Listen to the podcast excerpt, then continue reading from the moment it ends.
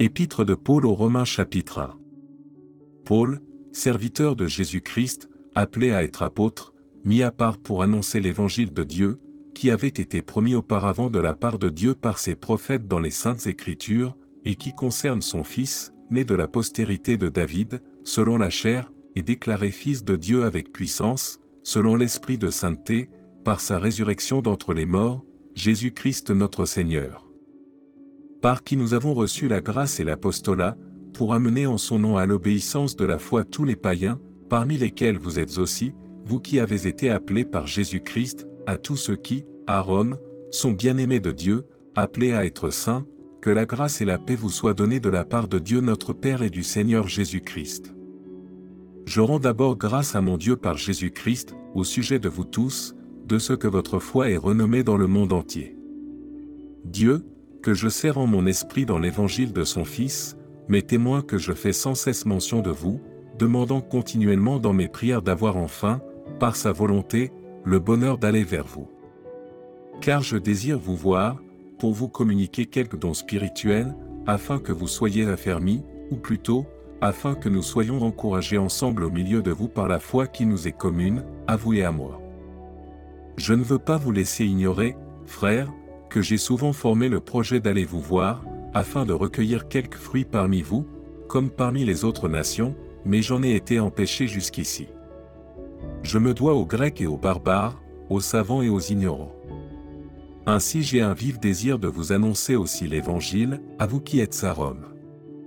Car je n'ai point honte de l'Évangile, c'est une puissance de Dieu pour le salut de quiconque croit, du juif premièrement, puis du grec, parce qu'en lui est révélée la justice de Dieu par la foi et pour la foi, selon qu'il est écrit, le juste vivra par la foi.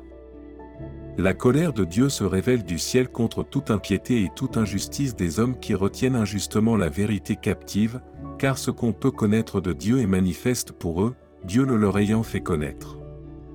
En effet, les perfections invisibles de Dieu, sa puissance éternelle et sa divinité, se voient comme à l'œil, depuis la création du monde, quand on les considère dans ses ouvrages.